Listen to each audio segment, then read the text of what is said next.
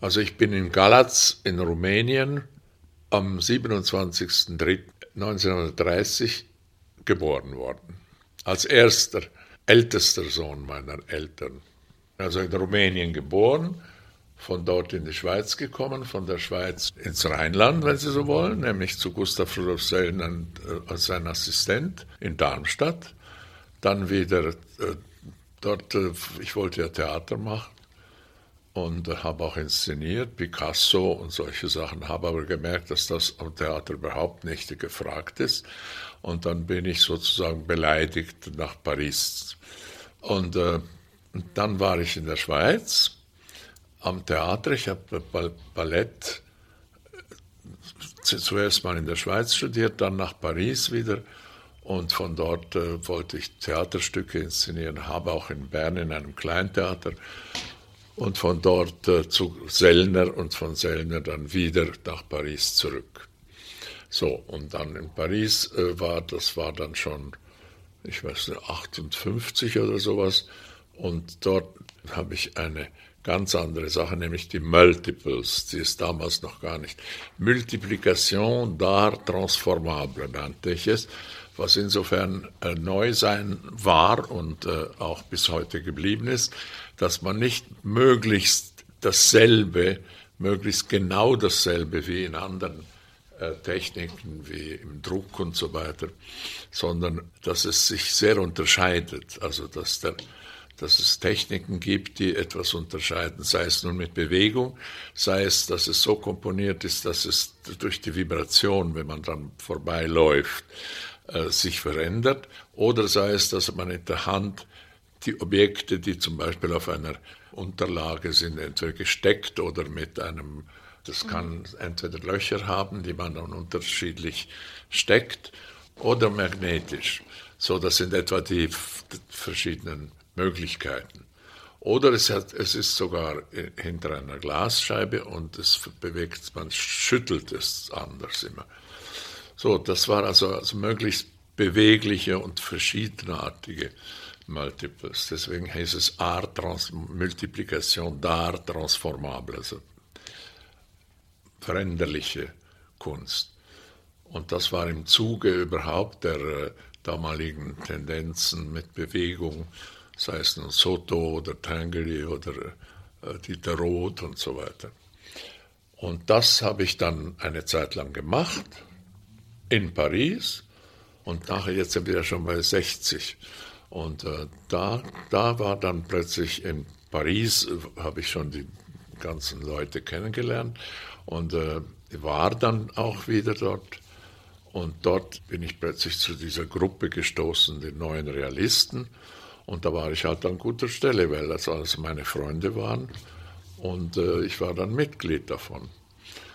Und ich glaube, damals waren die Fluxusleute mit Matchunas und so kamen nach Wiesbaden, besuchten mich aber alle schon in Paris, weil ich die kannte von, ich war ja in, in, vorher in New York etwa ein Jahr lang, also mehrmals im Ganzen vielleicht ein Jahr lang. Und da kannte ich schon all die Fluxusleute. Und die haben, aber in Wiesbaden war, war ich nicht. Das war die sogenannte erste Manifestation von Fluxus mit Machunas und so. Und dann, und Ben und Filiu, Filiu war mein großer Freund. Den habe ich entdeckt in, damals in Paris, als ich das zweite Mal da war. Und vor allem hat man mich dann engagiert ähm, durch diese kleine Edition Matt, die ich machte von den Multiples, lernte ich den Direktor, der war, das war damals das Stedelijk Museum in Amsterdam, das, da, da haben wir alle das bewundert und äh, zufälligerweise war der damalige Direktor, der Sandberg, in Zürich und sah meine kleine Ausstellung und dann war ich am Abend mit ihm eingeladen und dort habe ich ihn dann natürlich sozusagen ein bisschen beleidigt und angegriffen und gesagt, wieso ist, äh, tun Sie das nicht alles mal zeigen? Und dann sagt er, okay, machen Sie die Ausstellung. Und äh, dann äh, habe ich ihm ein Konzept geschickt, auf das er einmal ein paar Wochen gar nicht antwortete. Da war ich dann wieder beleidigt und habe gesagt, Sie wollten was von mir und jetzt äh, sagen Sie mir nicht einmal Nein. Er war aber in Amerika und hat gesagt, jetzt bin ich wieder zurück und kommen Sie, wann immer Sie wollen, sofort nach Amsterdam. Ich zeige Ihnen, wo wir die Ausstellung machen. Da führte er mich durch acht Säle, also durch die wirklich eine riesengroße Ausstellung und sagte, glauben Sie, das reicht für die Ausstellung? Und ich war ganz erschrocken, weil ich noch nie eine so große, also so kleine Galerien, äh, Multiples, das war ja gut, aber nicht eine Museumsausstellung von, was weiß ich, hunderte von Quadratmetern. Und äh, ich war ganz erschrocken und sagte, ja, und wer, wer macht denn die Ausstellung? Ja, Sie machen die Ausstellung, Sie haben es ja gesagt. Aber wir sind, wir, wir haben einen ganzen Stab, Sie müssen also das nicht alles allein von Hand machen. Und so kam es dann, dass die große Ausstellung Bewogen, Beweging hieß sie auf Holländisch. Bewegende Bewegung. Und da war wiederum der Pontus Hulten, der damals ein junger Direktor in, in Stockholm war und ein Freund vom Tangeli.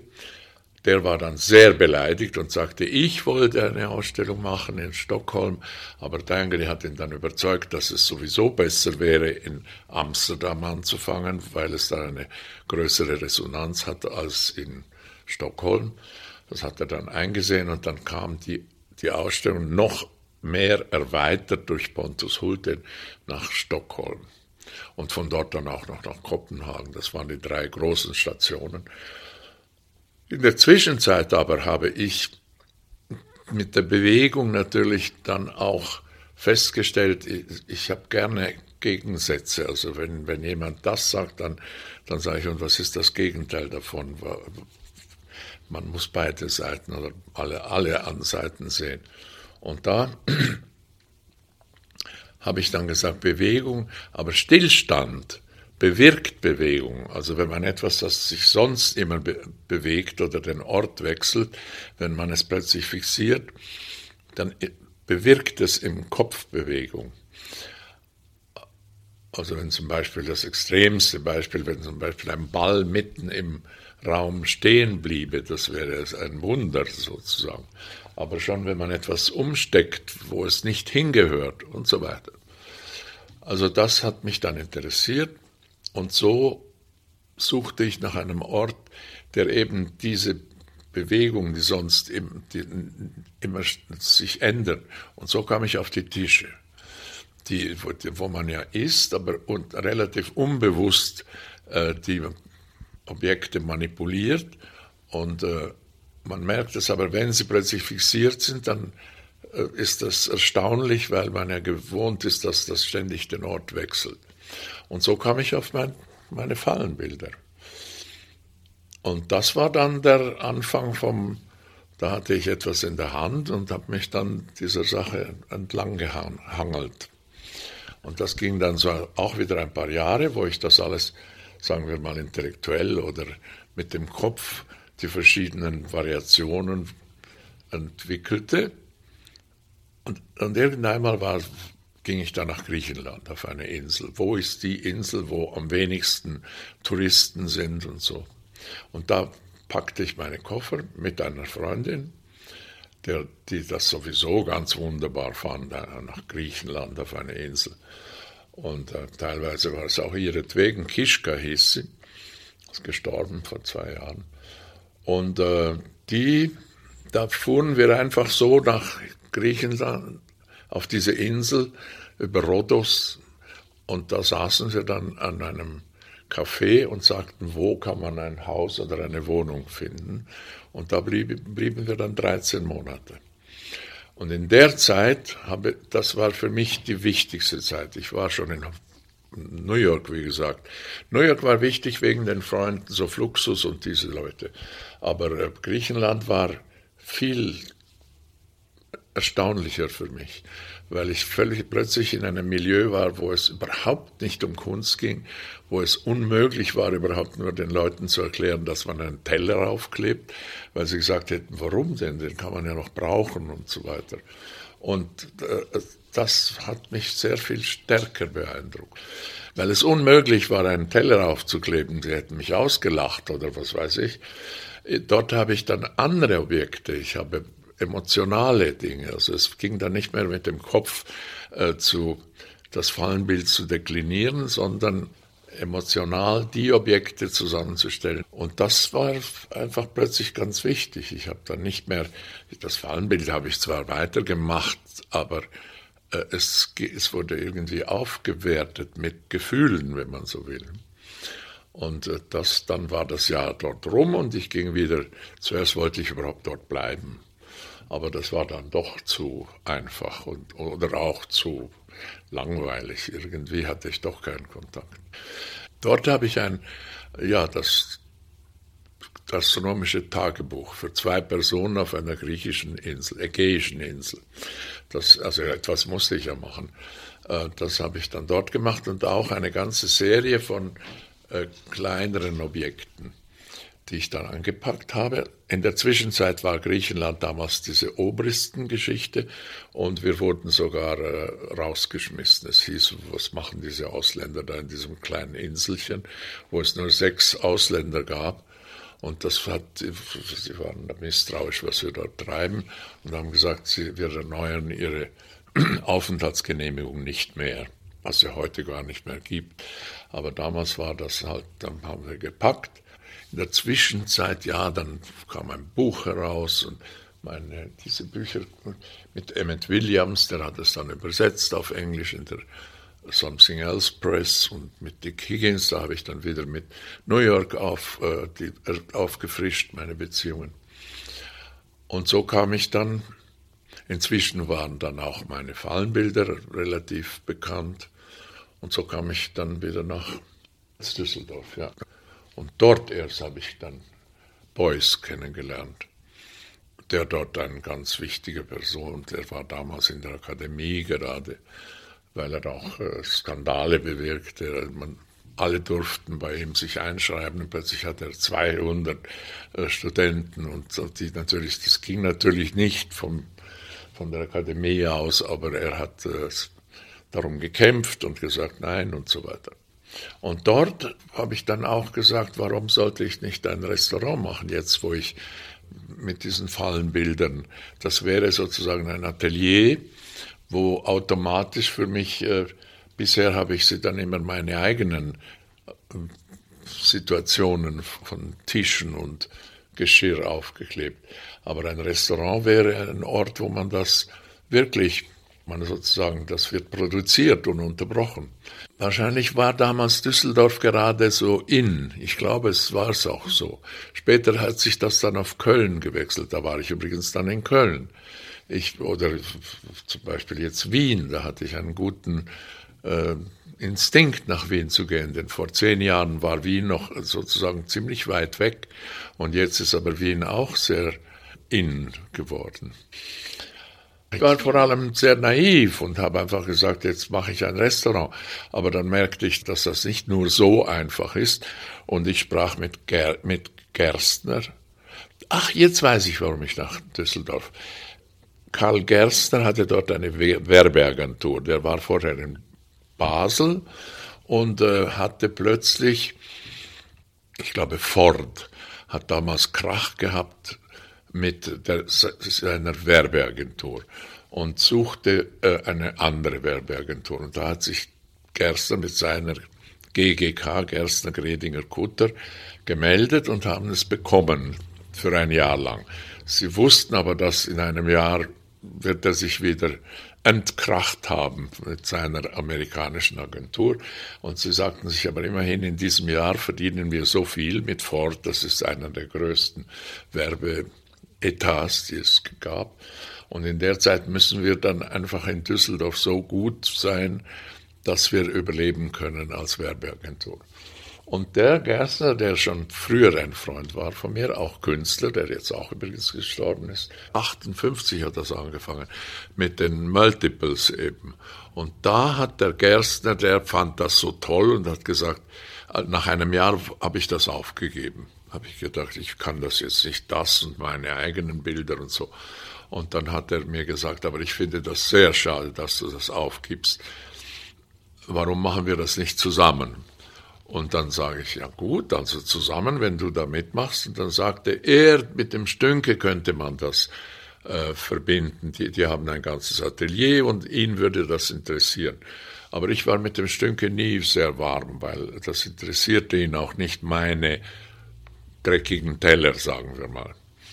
Und äh, Gerstner war eher sein Fall, aber eben es ging über den Gerstner, dass ich den Stünke und er hat dann diese ganzen Multiples übernommen. Also die Edition Matt und all das. Also ich habe dann nur noch Prototypen abgegeben und kontrolliert, ob sie richtig äh, korrekt nachgemacht wurden. Aber ich musste sie, zuerst habe ich sie ja selber gemacht und bin, äh, das war ein ziemlicher Erfolg. Wir gehen ja jetzt einige Jahre zurück. Ich bekam von etwa, ich weiß nicht wie viel, vielleicht 30 Künstlern, äh, bekam ich Modelle, die ich dann aber selber, teilweise selber, teilweise haben die Künstler es gemacht und so, aber äh, ich reiste dann herum, also richtig mit eigenen Köfferchen mit Schrauben und allem und habe das dann an, in den, also so hat es angefangen und als dann der Stünke das übernahm, da war ich natürlich, hatte ich weniger zu tun und konnte mich mehr. Das ging einfach parallel, auch wir hatten mehr Ausstellungen und so. Und Karl Gerstner, als ich ihm sagte, ich will irgendwo hin, aber ich weiß eigentlich nicht so recht wo. Sag er, komm doch auch nach Düsseldorf wie wir. Da ist es ganz lebendig und so und da kannst du ja dein Restaurant aufmachen. Äh, was ich früher nur in Galerien als Happenings sozusagen machte. Aber ich hatte schon damals das Gefühl, ich sollte es mal ein richtiges Restaurant als Happening, als Langzeit-Happening machen. Für die, die wollten, war es ein Happening, für die anderen war es einfach ein, ein Restaurant. Und das habe ich dann nach meinem, weil ich damals auch überlegte, warum man, man kann fast alles essen, also wirklich ziemlich viel kann man essen. Zum Beispiel auch andere Tiere als nur Schweine und, und, und Kühe. Und so habe ich dann plötzlich äh, möglichst alles, was essbar war, versucht zu finden und, zu, und da gab es also alle möglichen Bienen, äh, Schokolade und äh, also es war so, dass ich dann zuerst ganz allein machte mit einem Bruder meiner damaligen Frau, aber das war so ein Luftibus, der war zwar gut, ein begabter Koch, aber man konnte nicht auf ihn zählen. Und äh, dann hat mir auch der Gerster, der ein guter Geschäftsmann war, eben mit seiner Werbeagentur, gesagt, du musst halt wirklich jemanden haben, der das Restaurant führt und der auch etwas weiß. Und da gab es einen, Tomkins wiederum, ein anderer Freund, der sagte mir, ich, der Schröter hatte früher in der Schweiz eine, ein Restaurant geführt und, das, und da träumt er jetzt noch davon. Versuche ihn zu überzeugen. Und da hat er sofort, wollte er ein Schweizer Restaurant machen? Sage ich, nein, ich will ein Spörri-Restaurant machen, natürlich. Und da hat er sich dann auch zu dem durchgerungen und wir haben, äh, ich, ich fand dann ziemlich schnell vier, fünf Leute, die je 5000 Mark, oder damals war es noch Mark, mir äh, für ein Jahr lang oder zwei Jahre lang liehen. Ich habe sie alle zurückgezahlt in der Zeit. Und, äh, aber damit konnte ich dann da hatte ich genügend Kapital, um dieses Restaurant zu machen. Und ich hatte auch das Glück, ein Restaurant direkt an der Ecke zu finden. Die Kunsthalle war daneben und so. Und schließlich war ich ja auch Künstler nebenbei oder, oder so. Also Düsseldorf ist man sehr schnell in, wenn man irgendwie, da war, hatte ich schon meinen Namen und, und, und ich wollte auch das Künstler kochen. Der Beuys hat dann für uns gekocht. Einmal ein einen Abend und es gab dann immer dann durfte, also alle Künstler, die ich kannte, mussten einen Abend und das waren alles so Happenings, die ständig existierten und gemacht wurden. Alle, alle, alle, die ich erwischte, selbst wenn sie nicht kochen konnten, wir hatten ja einen Koch, der konnte dann helfen und das machen, was die nicht machen konnten. Und es war sofort bumsvoll und unten äh, wurde es dann, eben weil es auch an der Ecke von Museen und so war, war es unten also richtig proppenvoll. Man brauchte fünf Minuten, um bis zur Toilette zu kommen. So, so voll war es. Es gibt manchmal so Phänomene, dass etwas ganz von an alle versuchen, da reinzukommen. meine Korrespondenz, meine gesamte Korrespondenz. Da gab es einen Sohm, einen Zahnarzt Sohm, ich weiß nicht mehr wo, in Stuttgart vielleicht. Und der sammelte Künstlerkorrespondenz, weil ihm das, glaube, der Batzum Brock hat ihm mal gesagt, das müsstest du sammeln. Das hat bisher noch niemand gesammelt und die schmeißen das alles weg. Und wenn du ihnen sagst, sie sollen es für dich aufbewahren, dann kannst du es sicher haben. Und so hat er plötzlich angefangen, unheimlich viel äh, Papier zu sammeln von Künstlern, von Dieter Roth von, und zum Beispiel auch von mir. Aber ich habe ihm schon immer gesagt, wenn ich es mal brauche, dann musst du es mir geben. Und da habe ich ihn mal angerufen und gesagt, so, jetzt brauche ich es. Ich will das ganze Restaurant zukleben mit meiner Korrespondenz.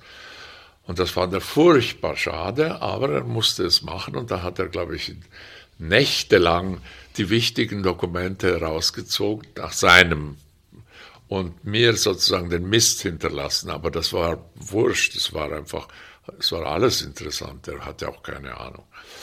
Also jedenfalls war da, kamen da ganze Kisten und mit Studenten vom Beuys zum Beispiel, von der Akademie, habe ich dann das ganze Restaurant zugepflastert mit meiner Korrespondenz. Und da ist aber vieles drunter gewesen. Briefe von Duchamp, von Vasarely, von was weiß ich, Soto, Tangeli, alles, was man will. Das war alles dort an den Wänden und die fanden das alles natürlich furchtbar schade und so. Aber als das Restaurant Spörris sehr viel später dann aufgelöst wurde, da hat, kam war dann Tangeli und sagte, wo sind die Wände? Und dann habe ich gesagt, du, die sind nur im Keller, die haben wir nicht weggeschmissen.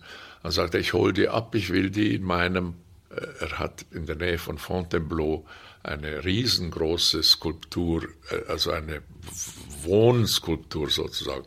Und da hat er einen Großteil dieser Wände aufgeschraubt. Irgendjemand sagte, ja, ein Galerist, der neben uns war, also auch. Und der sagte, ja, wenn du die First Lady von Düsseldorf, Gabriele Henkel, begeistern könntest, dann wäre das toll. Und ach ja, das ging damit zusammen, dass der Inspektor von unserem, von, von den Restaurants, das war eine große, die haben so etwa 300 Restaurants in Düsseldorf betrieben, also verliehen oder so Verträge gegeben. Und der wollte mich nicht, der hat nicht daran geglaubt, dass ein Künstler das lange aushält.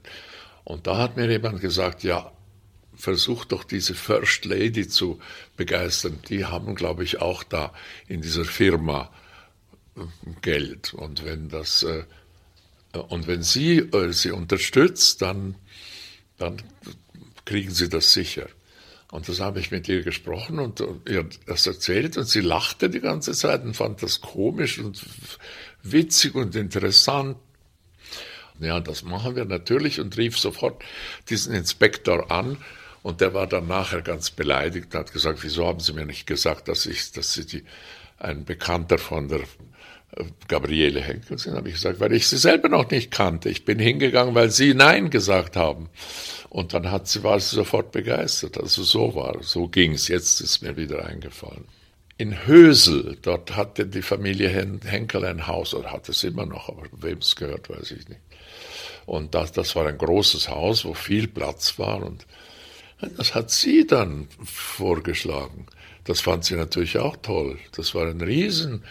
Ich durfte dann einladen. Ich durfte, ich glaube, 100 Leute einladen und sie hat auch noch ihre 100. Und das war dann ein Riesenfest.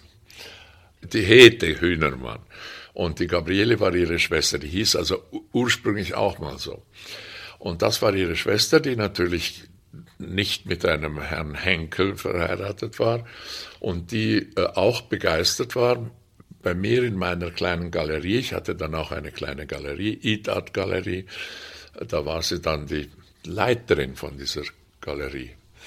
Ja, ja, ja, im Roland Seck.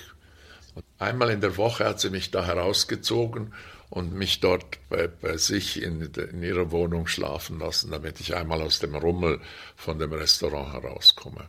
Und Roland Seck war dann damals wieder jemand, der das hatte und das war ja ein sehr, sehr schöner Ort, wo es auch Konzerte und alles Mögliche gab. Bischof Berger, ein Galerist aus Zürich, der kam plötzlich und sagte, das wäre doch was, wenn du deine Tische, sage ich, na natürlich, das ist es ja, deswegen habe ich ja das Restaurant. Und dann sagt er, also machen wir ein Multiple. Habe ich gesagt, nein, nicht ein Multiple, wir machen ein Jahr lang, jeden Tag einen Tisch. Da ist er erschrocken, 365 Tische jeden Tag. Und dann habe ich gesagt, das hat wenigstens einen Sinn, das Jahr 73. Aber warum denn 100? Man kann dann auch nur zwei oder zehn oder zwölf machen. Und dann hat er darüber nachgedacht und plötzlich sagt er, okay, was machen wir? Und hat er mir jeden Monat einen Lastwagen geschickt mit schon vorbereiteten Plexiglaskästen. Und da haben wir, hat er sich immer diese 30 monatlich abgeholt und war natürlich schlau und hat gesagt, jetzt äh, versuche ich das aufzuteilen. Was soll ich mit 365 so Tischen machen? Die waren, alle waren 70 auf 70 und in der Höhe etwa 30, so hoch wie eine Flasche. Dann hat er mehrere Galerien gefragt, ob sie einen Monat, das hat er dann aufgegriffen, dieses Jahr, ob sie dann 30 nehmen würden. Und dann hat er plötzlich, damals hat er noch in Mailand, in äh, Paris natürlich, in London, was weiß ich. Und plötzlich, als er seine Hälfte für das Doppelte verkauft hat, das er mir gab, hatte er sechs Monate gratis für sich. Und das äh, war dann, da hat er heute noch ein paar, das war sicher 20, 30. Und das war dann diese, das Jahr 73, wo wir jeden Tag ein, einen Tisch vom Restaurant Spöri. Und das dauerte dann aber auch noch etwa zwei Jahre und dann sagte ich jetzt, das reicht jetzt, ich gehe jetzt wieder weg. Also Sie, Sie wollen ja wissen, warum ich so oft, das ergab sich eigentlich immer automatisch.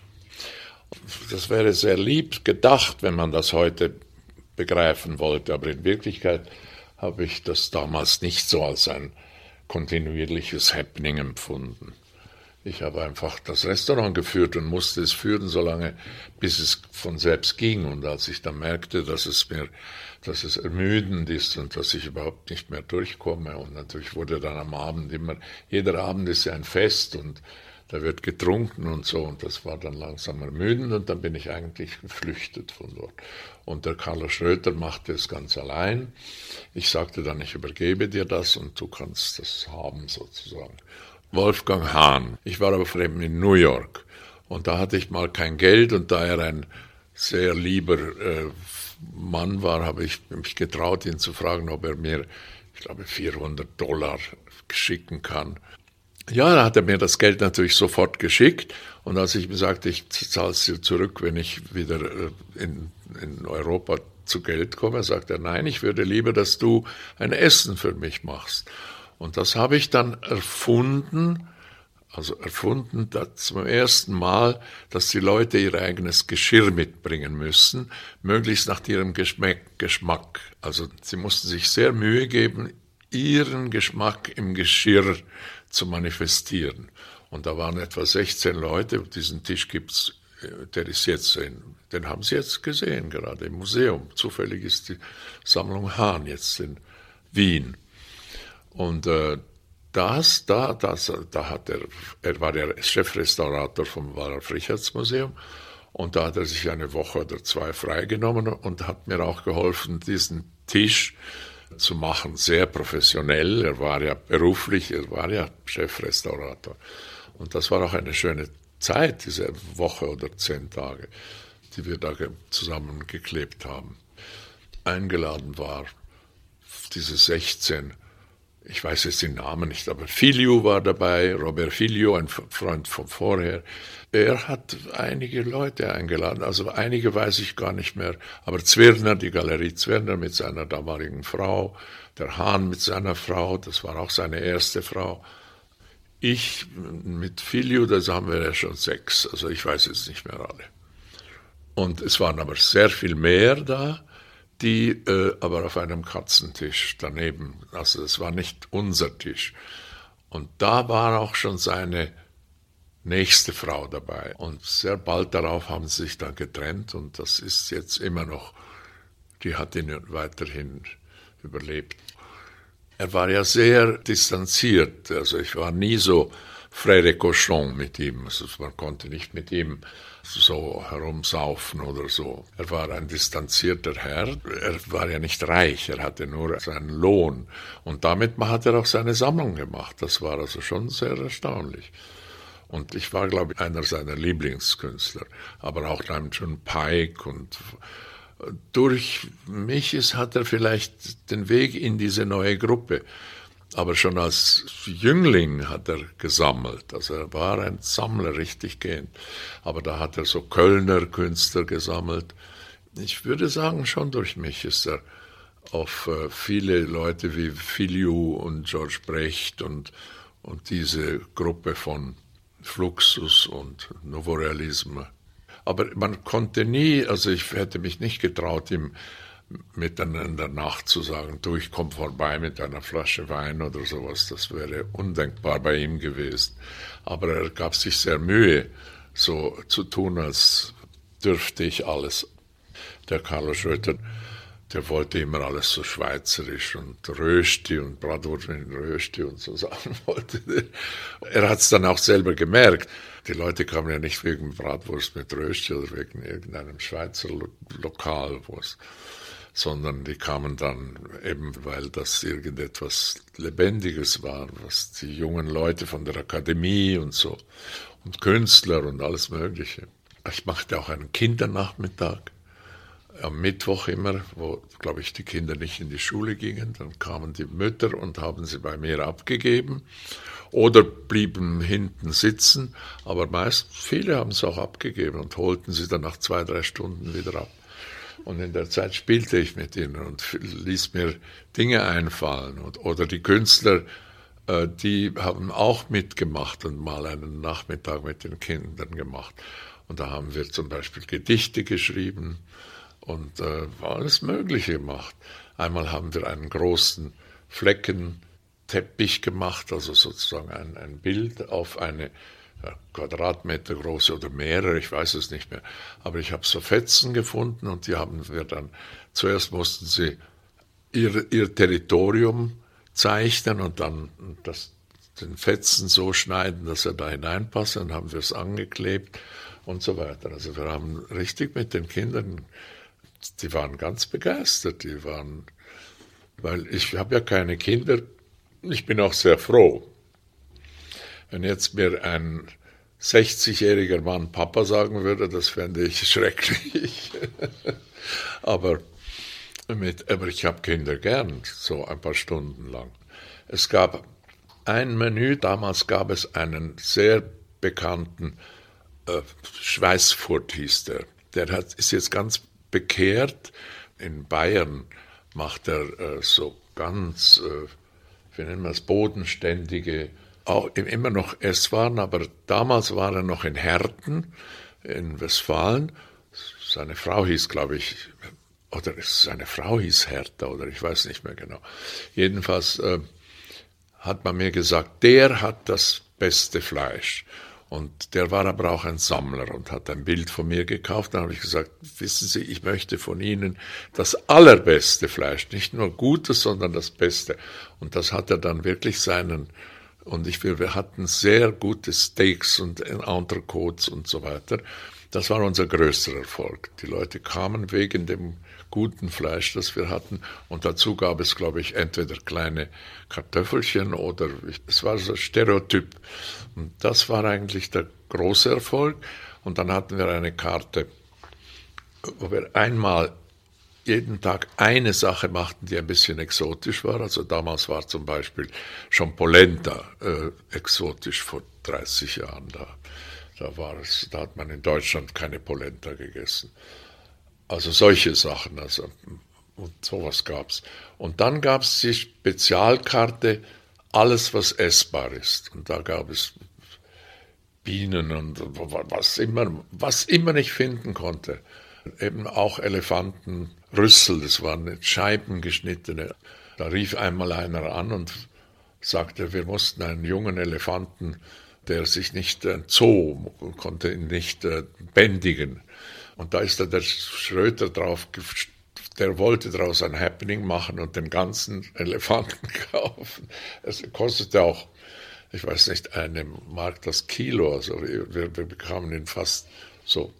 Aber ich habe ihn dann davon abbringen können. Ich sage, was willst du denn mit ein paar hundert Kilo Elefantenfleisch machen? Sagt der Rüssel, das ist ja schon genügend, das sind ja 80 Kilo oder sowas. Und das haben wir dann tiefgefroren und hatten dann Elefantenrüssel auf der Karte. Auch geröstete Bienen und Ameisen und Termiten. Und ich wollte einfach zeigen, dass man alles essen kann. Eigentlich hat mich daran interessiert, dass man ein Steak isst, mit im Kopf, dass man eigentlich hätte Ameisen essen können. Das hat mich interessiert. Dass im Kopf etwas anderes passiert, als, als das, das, das gehört ja dazu, wenn jemand sagt, ja, nee, ich habe lieber das Fleisch genommen, aber ich hätte ja können. Essen ist ja eigentlich Überleben. Und in Rumänien im Krieg, da war es ziemlich schwierig, die, also die zwei, drei Jahre und der Vater wurde ja dort umgebracht und äh, die Mutter hatte sechs, wir waren sechs Kinder und ich war der Älteste. Und da war sie froh, ich war dann zwölf, zwölf, zehn, zwölf. Ich war zehn, als er starb. Und ähm, diese zwei Jahre war ich dann ziemlich, ich würde auch aus allen Schulen herausgeschmissen. Ich war zuerst in einer deutschen Schule, da haben sie mich als Erster rausgeschmissen. Mit Feinstein konnte man nicht damals nicht in einer deutschen Schule sein. Dann kam ich in eine rumänische Schule und die wurde dann auch langsam faschistisch und da wurde ich dort rausgeschmissen. Dann kam ich in eine jüdische Schule und weil ich kein Jude war, die Mutter zählt ja, und ich war nicht beschnitten und hatte auch keine jüdische Religion, wurde ich dort auch rausgeschmissen. Aber eben in der Zwischenzeit war schon Krieg und da hat man sich gar nicht darum gekümmert, ob jetzt ein Junge in die Schule geht oder nicht. Und da war ich so ein verwilderstes Straßenkind, weil die Mutter sich um den, der Kleinste war ja ein oder zwei Jahre alt. Also sie hatte viel zu tun und sie war dann froh, dass ich einfach auch für mich selber sorgen konnte. Ich fuhr mit der Straßenbahn hinaus. Damals waren wir schon in Jasch, nicht in Galatz. Und in Jasch gab es eine Straßenbahn bis zum Ende und dann konnte ich noch 200, 300 Meter und da waren schon die ersten Bauern und die habe ich dann gefragt, ob ich helfen kann. Und ich war ein herziges Bübchen von 10, 12 Jahren. Und dann, dann habe ich dort ein paar Stunden geholfen und dann gaben sie mir irgendein paar Ki zwei Kilo Kartoffeln oder sowas. Und äh, ich war dann eben Selbstversorger sozusagen. Ich war, verkaufte das auch auf dem Markt ich stellte, ich setzte mich dahin und habe dann diese zwei Kilo verkauft und hatte genügend Geld, um mir sonst irgendwelchen dummes Zeug zu kaufen. Also es war eine schöne Zeit. Und es gab auch Alarm und kleine Bömpchen. Das waren ja nicht wirkliche Bomben, wie man das heute, wo, wo eine halbe Stadt zerstört wird. Das waren Bömpchen, die einfach in ein Haus fielen und dann das Dach durchbrachen sozusagen. Aber es, es wurde nicht ein halb, halbes Quartier zerstört, wie man das heute meint. Die ersten, eben bei 40 bis 42 waren noch altmodische Kriege. Und da haben wir einfach nur aufgepasst, geschaut, wo, wo die Flugzeuge jetzt gerade was abwerfen. Also wir waren ziemlich verwildert und frech und alles Mögliche. Und das, also für mich war das eine schöne Zeit, weil ich weder Schule noch sonst was. Und dann kamen wir, als dann die Mutter alle Visa und so weiter hatte, weil durch Deutschland und Österreich konnte man nicht fahren als Feinstein, bekamen wir kein Visum. Da musste man hinunter über Ungarn und dann Belgrad und dann bis zu Triest und Italien und dann kamen wir endlich mit einer Verspätung. Die Wiesen waren schon abgelaufen in der Schweiz an, da wollten sie uns nicht mehr in die Schweiz lassen und so weiter. Also es war ziemlich aufwendig, diese Reise zurück. Und dann hat meine Mutter uns alle verteilt und ich kam zu meinem Onkel, der war damals Rektor der Universität Zürich und den hatte ich sehr, sehr gern, aber er hatte keine Zeit. Der war immer, der schrieb immer seine Vorlesungen und so. Und ähm, die Tante, die hasste sich natürlich, weil die ließ mich, sie war furchtbar streng mit mir. Sie hatte es auch satt. Sie hatte zwei eigene, drei Kinder großgezogen und dann kam ich nachher noch obendrauf und verwildert und ich habe alles falsch gemacht, was sie gut fand. Und äh, eben diese Zeit, wo ich, sagen wir mal, nicht wirklich hungrig war, aber ich hatte auch nicht immer so den gedeckten Tisch. Und deswegen hat mich schon das Essen auch später interessiert. Ja, das habe ich dann eingebaut in meine Tische und äh, ich habe jetzt noch eine Bibliothek von, ich glaube, 3000 Kochbüchern. Die, ich habe eine Zeit lang nur Kochbücher gelesen. Und den ganzen Larus Gastronomik habe ich dann auf die Insel nach Simi gebracht und die habe ich, glaube ich, vollständig gelesen. Ein Jahr lang habe ich nur den Larus Gastronomik gelesen. Nein, zuerst waren das waren kleine Appartements. Und da bekamen wir ein Stockwerk, aber dann sind Leute ausgezogen, auch weil es das Restaurant war und sie sich und dann haben wir einfach zuerst wollten sie uns rausschmeißen und dann habe ich gesagt, nee, wir mieten alles. Dann habt ihr keine Probleme mit den anderen Mieten. Und so hatten wir einmal plötzlich das ganze Haus, dieses Eckhaus. Da war unten das, die Gastwirtschaft war eben oben, der erste Stock. Und dann ging es weiter in die Idart Galerie und dann war ein Stockwerk mir reserviert, also dem Herrn Direktor.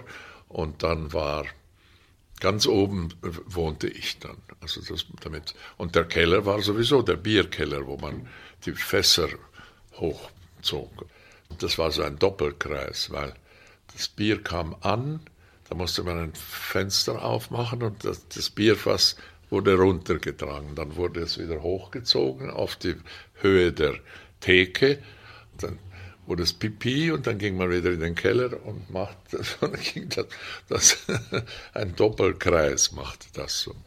Was es da gab, also äh, alles von Filiu und Brecht und äh, Dieter Roth und äh, Pangeli und Eva Appli und so weiter. Also alle Leute, alle meine Freunde, Soto, Bury, Paul Bury, Duchamp, Man Ray, Vasarely, es war richtig eine seriöse Galerie. Ich kannte die alle.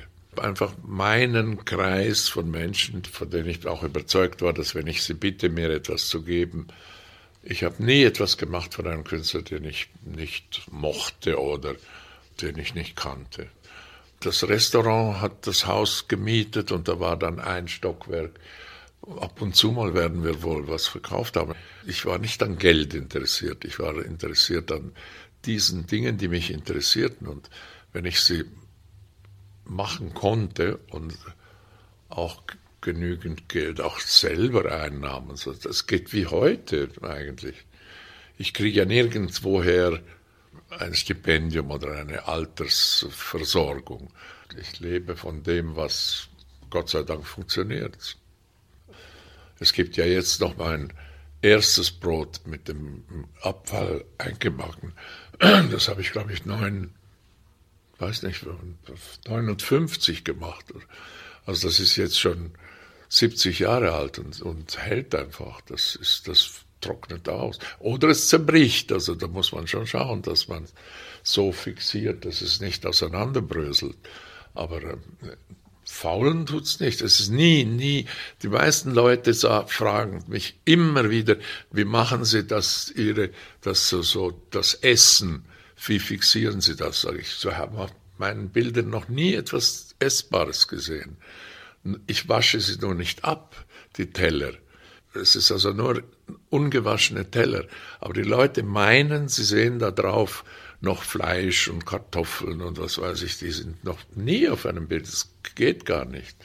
Fleisch kann man nicht konservieren. Ende der 70er wurde ich Professor an, an der Werkschulen in Köln, ja. Der Direktor der Schule hieß Karl Marx. Deswegen haben wir dann das Essen gemacht. Karl Marx hieß der. Der wollte damals ein bisschen internationaler werden und hat auch den und ein Italiener und eben mich auch gefragt, ob ich, äh, aber ich habe gesagt, ich kann ja gar nicht, ich kann ja nicht malen lernen. Ich mal ja nicht, ich mache ja meine Assemblage. Nein, nein, das macht auch nichts zu machen. Aber ich wollte es in, der, in meinem Vertrag auch haben, dass ich nicht eine Malklasse habe, weil das sind ja nur Malklassen. Und da haben wir, glaube ich, Objektkunst genommen im Vertrag. Und so kam ich an die Schule. Die Schule wurde dann eben auch ein bisschen internationaler in der Zeit. Und da habe ich dann Karl Marx, das hat mir natürlich gut gefallen, habe ich ein Essen, ein Hommage an Karl Marx gemacht, wo ich meinen, meinen meinte, aber die Leute haben das natürlich, haben mich als Kommunist dann eingestuft und so. Was, der Karl Marx, der interessiert mich weniger. Jedenfalls haben wir das gemacht und da wurden auch nur Namensträger eingeladen. Also wir hatten, wir hatten Goethe, das gibt es ja jetzt noch, und Schiller sowieso, und, aber auch Heine gibt es und alles. Wir haben mit den Studenten, ich war ja dann an der Schule, ich hatte eine Klasse, die damals sehr lebendig war und das sind heute, heute noch habe ich einige der Studenten, vor allem auch auch Frauen. Die Studenten, die mussten das äh, Telefonbuch durch, äh, die bekamen jeder 50 Seiten oder 100 Seiten, die sie nachnahmen. Da gab es einen Albrecht Dürer, der wohnte in Düsseldorf, nicht in Köln. Heine gibt es und Kleist gibt es und Schiller sowieso und eben auch Goethe und ich glaube, ein, ein Türke, der hieß Hamlet, aber das spricht, spricht sich wahrscheinlich ganz anders aus. Aber Hamlet, den gibt es da. Und alle, alle möglichen. Also am Schluss waren es dann etwa 30 und die kamen natürlich, wir mussten sie mit, mit in Begleitung, also es waren dann ihre Frauen auch. Äh, und somit waren es nicht 60 Namensträger, aber 30 ganz sicher. Da war auch einer, der hieß, glaube ich, Kleist. Und der äh, war, hat ganz stolz seinem Professor, der war irgendein Fahrer, glaube ich, von einem Professor, und dem hat er gesagt, ob er frei haben kann an dem Tag, weil er eingeladen ist eben zu einem Namens. Hat er gesagt, sehen Sie, Sie werden eingeladen, aber ich nicht. Und da war er ganz stolz darauf. Und da haben wir von Engelmann, das war ein großer Grafiker, ist er immer noch, und der hat äh, das Menü der war Lehrer für Grafik und hatte ein ganz aufwendiges, schönes, mit all diesen berühmten Namen, die kamen. Die Studenten durften nicht dabei sein, nur die, die mitbedienten, weil das, sonst hätten sie ja alle gelacht, wenn die Schule, aha, schau mal, Herr, Herr Schiller und, und Goethe und so, und das musste ich natürlich vermeiden. Also es blieb ganz unter uns, aber wir haben nur, nur zwei Fotografen haben, sogenannten Dokumente fotografiert. Schöne Namen. Das sind die Happenings, die mich am meisten interessieren. Also ich gebe ein Programm, das dann abläuft ohne mich. Ich bin sozusagen dann der Zuschauer. Ich drehe das um. Die, die Besucher werden die Schauspieler, die das Happening fortführen, eben indem sie etwas Besonderes essen oder indem sie eben alle Namensträger sind und die sind dann auch selber ganz begeistert und sagen, ach, Sie sind der Schiller, ich bin Goethe, oh, freut mich und so. Das genieße ich dann sehr.